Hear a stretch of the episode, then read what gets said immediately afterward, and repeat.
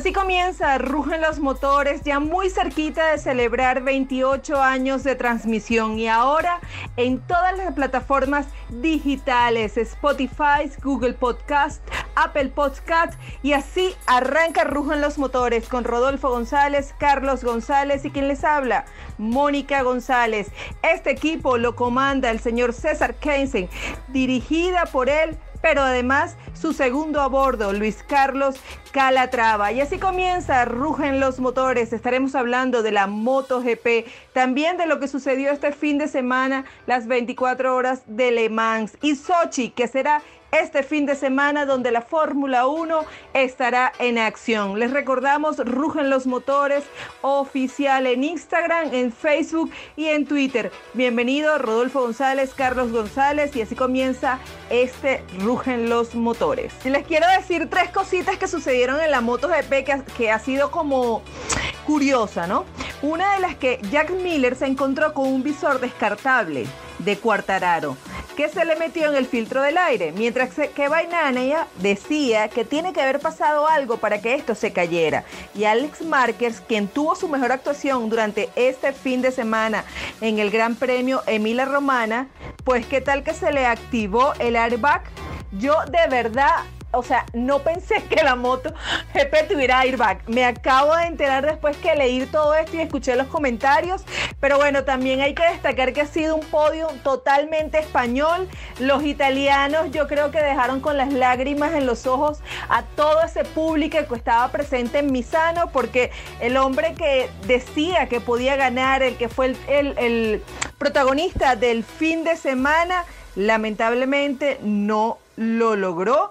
Y, si es el caso también de Valentino Rossi, bueno, es que esa caída de Rossi fue yo la vi en cámara lenta como la moto salió volando por un lado y él salió volando por el otro lado. Lamentablemente, luego de poder haber estado ahí, quizás en el podio, porque bueno, en un segundo estaban metidos 10 pilotos.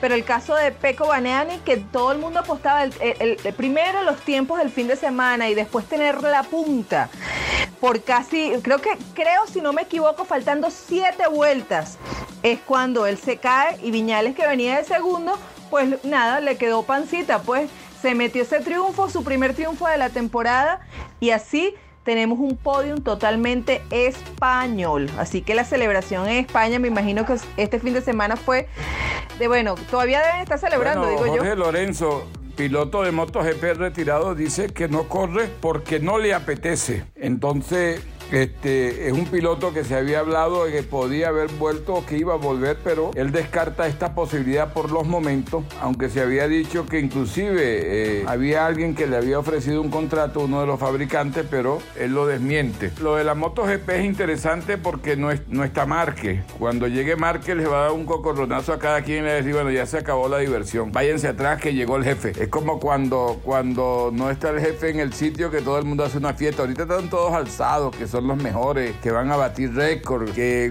yo sí puedo, y qué pasó, y ponte tú aquí. Aprovechen, Márquez les mandó a decir, el primer maíz es de los pericos. dijo Jorge Lorenzo porque yo lo leí, pero es porque estaba peleando con un fanático en Twitter que le estaba diciendo que su falta de humildad, que esto, que bla, bla, bla, porque hoy en día pues todo el mundo con un teléfono inteligente y una red social es súper mega experto y gurú de cualquier tema, ¿no? Y entonces, claro, le cayeron insultos al pobre Jorge. Y eh, le dice, eh, un fanático le dijo, bueno, por eso no estás corriendo y tal.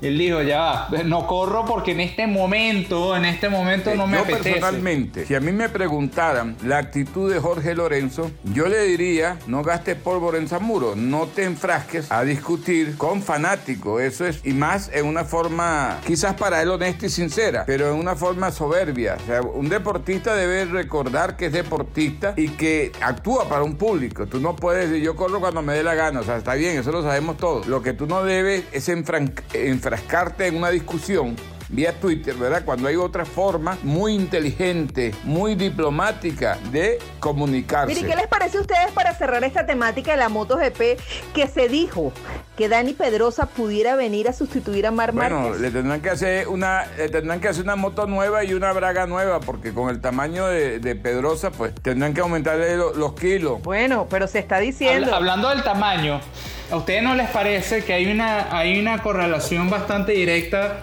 entre lo que es el tamaño de la MotoGP? Vemos que por lo menos los dos pilotos más altos de la categoría son Alex Márquez, que mide un metro ochenta y dos, me parece, y Rossi, que mide un metro ochenta y tres, ochenta y cuatro.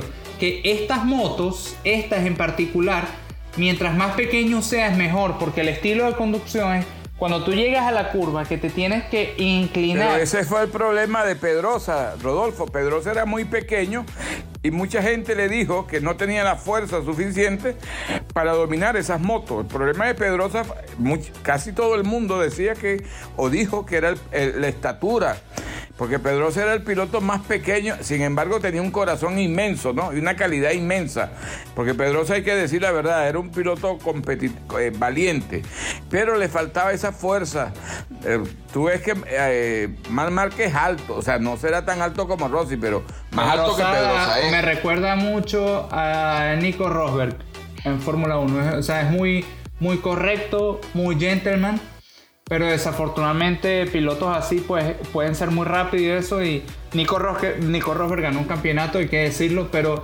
Eh, eh, no, y ganó en, en MotoGP, ganó, eh, perdón, ganó en GP2, ganó bueno, yo recuerdo que yo estaba, yo estaba sentado contigo en, Abu Dhabi y él llegó a saludarnos, Nico Rosberg, me faltó tomarme una foto.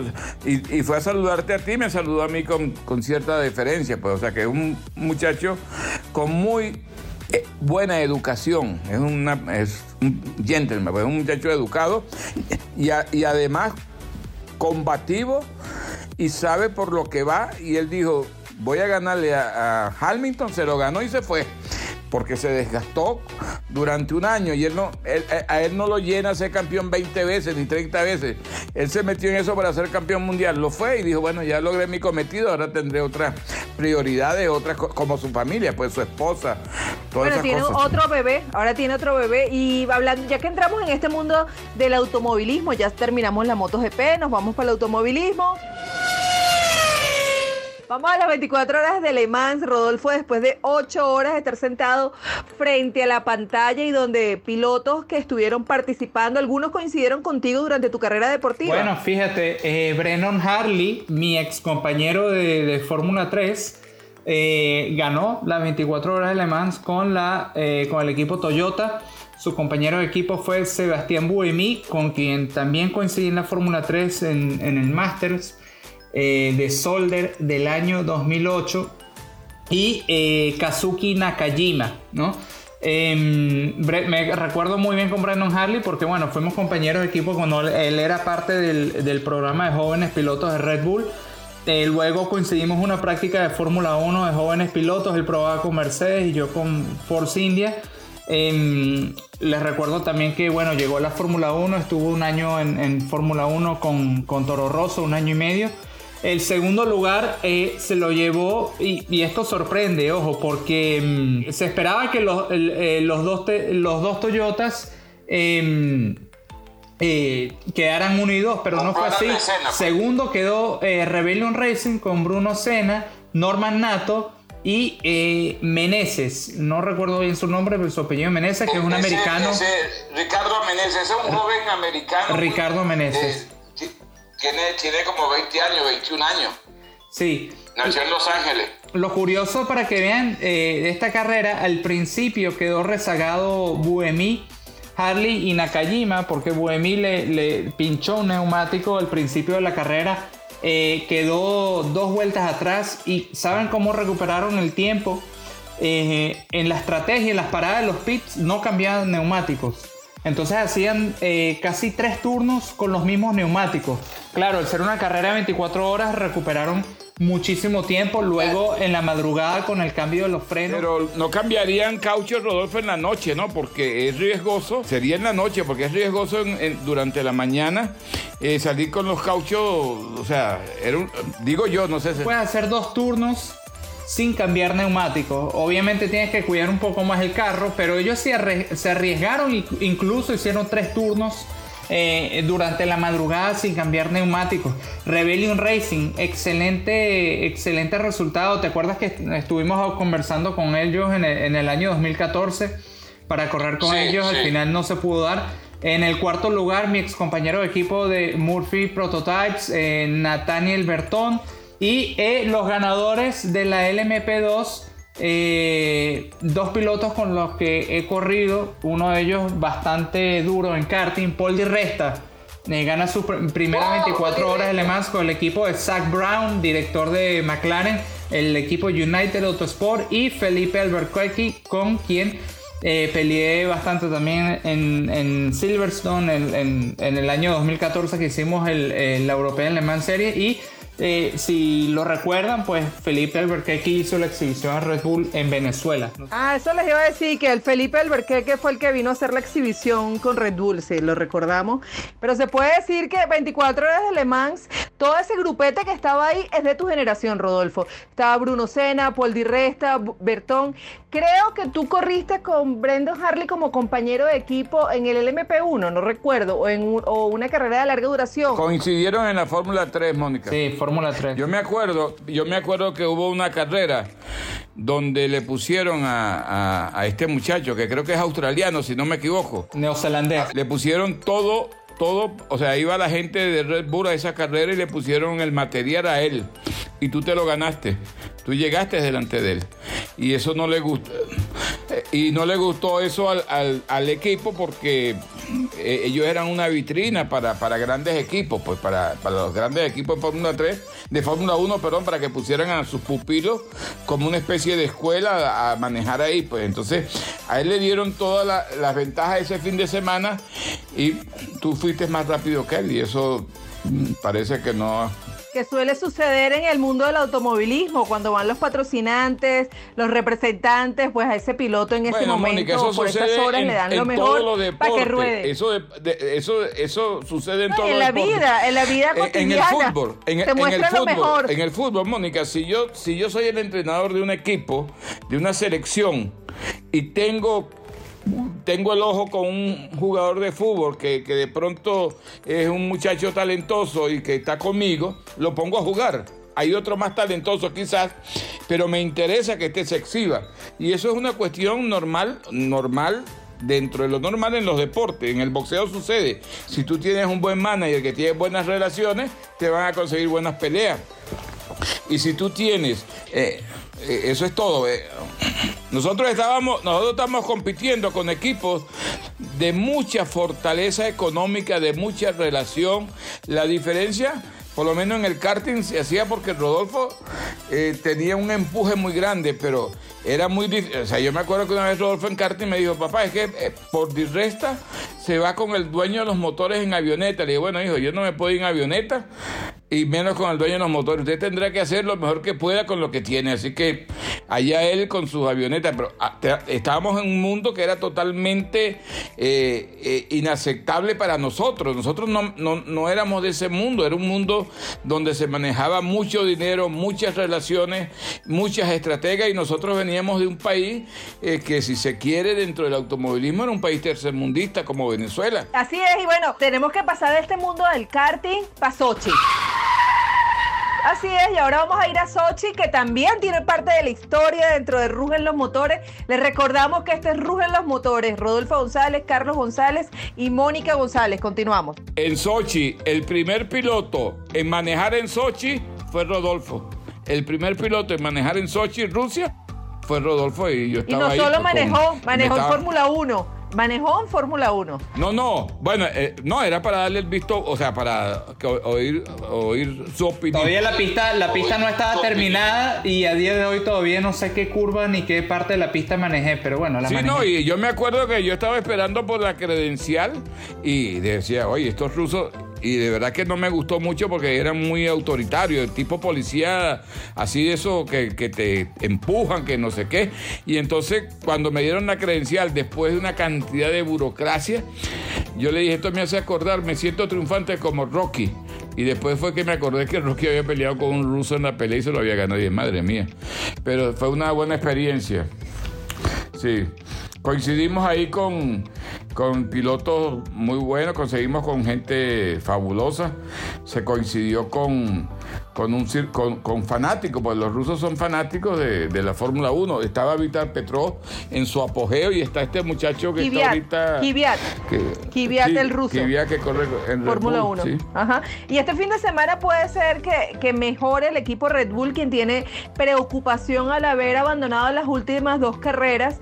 En unos comentarios decía Christian Horner que bueno, que ya Verstappen estaba para pelear este fin de semana con el Mercedes, porque sí habían estado probando algunas cosas en los carros y que la suerte no los había acompañado en vista de que de las dos, de las dos últimas válidas se habían salido. ¿Tú qué crees, Rodolfo? Cristian Horne, antes que hable Rodolfo, disculpa, Rodolfo.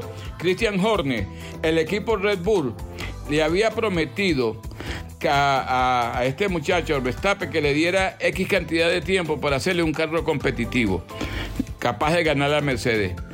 Ese tiempo ya se venció y Verstappen todavía está esperando. Ya caducó. Sí, sí, y el tiempo caducó. Ellos le pidieron tiempo y el tiempo ya caducó y eso lo dijo eh, Christian Horner. Nuestra prioridad es mantener a Verstappen en el equipo. Ahora, ¿con qué ilusión lo puede mantener? ¿Qué promesa le pueden hacer? La única promesa es que le van a hacer un carro competitivo.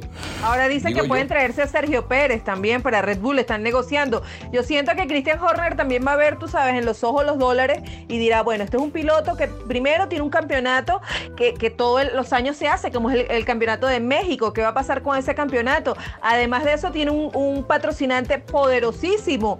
Y yo creo que Christian Horner está evaluando toda esa situación de Checo Pérez. Así que, bueno, Christian Horner es un hombre de negocio. No, de Mónica, no, solo, no solo, no solo, no solo, no solo es el patrocinante que trae Checo Pérez, es el mercado.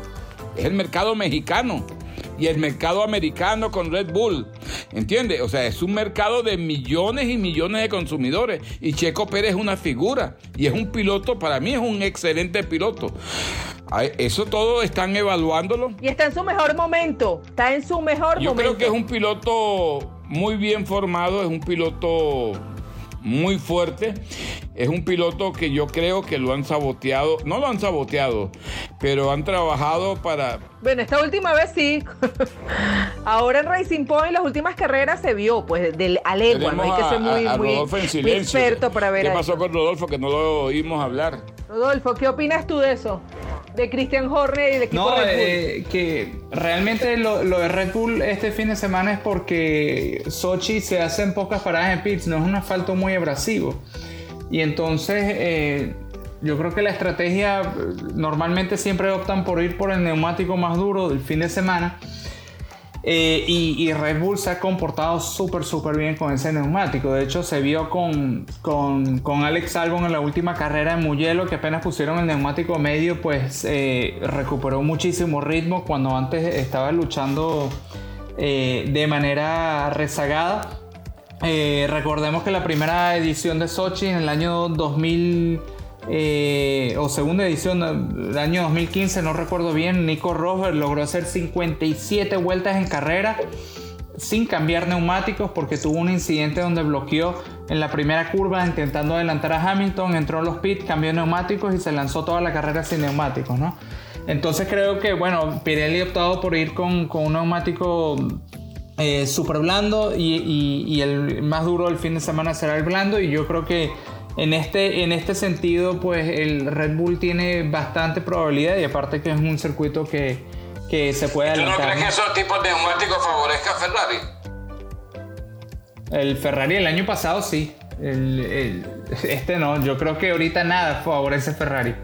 Creo que Ferrari todavía está muy lejos en, cuanto a lo que son las prestaciones de motor eh, y aerodinámica, ¿no? Entonces creo que que Ferrari, Ferrari está muy lejos. Creo que Leclerc pues lo está haciendo bastante bien.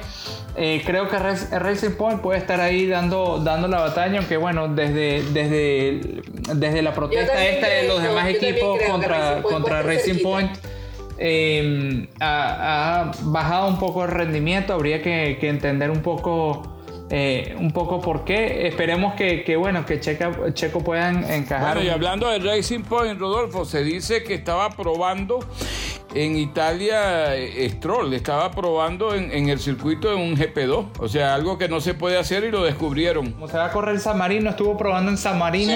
En un, en un GP2, sí, para que tú veas que ellos no, no comen cuento, pues están la cantidad de dinero que, que invierten es una cantidad. Sí, la gente ve los resultados, pero no ve lo que está detrás, los kilómetros, la preparación, los psicólogos, los entrenamientos. Compran, compran carros de otra categoría para, para ir a probar, conocer circuitos. Tienen un carro de por lo menos un GP2 en, en Italia, tienen otro en Japón para irse volando hasta allá. O sea, hay inversiones millonarias, por eso es un deporte donde ya aquello, aquel tipo de piloto que eran los pilotos de antes, ya es difícil que salga porque tienen que tener mucha. Ya un jovencito de 12 o 13 años se están en simuladores de los 10, 11, 12 años. Entonces llegan a los 14 años con una experiencia que, que antes no se tenía. Pues, o sea, ahorita van a ser los pilotos cada día más jóvenes. Así es, pero ya tenemos que tener, ya tenemos que ir cerrando. Hay mucho por hablar de la Fórmula 1, pero mire, ya hay que estar cerrando. Esto es rugen los motores. Y cada vez que hablamos de la Fórmula 1, bueno, nos emocionamos de esta manera. Así que vamos a estar pendientes este fin de semana de lo que suceda en Sochi. Y así se despide Rugen los motores. Rodolfo, tus redes sociales, Rodolfo Speedy González en Rugen. R. Speedy González en Instagram y en Twitter. Carlos González se despide. Yo digo que me sigan los buenos, ¿no? A mí no me siguen mucho porque voy muy rápido. A Carlos González lo pueden ubicar en Facebook y Rugen los Motores Oficial en Instagram, en Facebook y en Twitter. Por aquí les habla Mónica González, mi Instagram, Mon Speedy y todo este equipo de Rugen los Motores llega a cargo del señor César Kensen y de su primer hombre a bordo, como lo es Luis Carlos Calatrava. Y así termina Rugen los Motores. Les recordamos que estamos en todas las plataformas digitales, Spotify, Google Podcast y Apple Podcast. Así que búsquennos y suscríbanse. Beyoncé.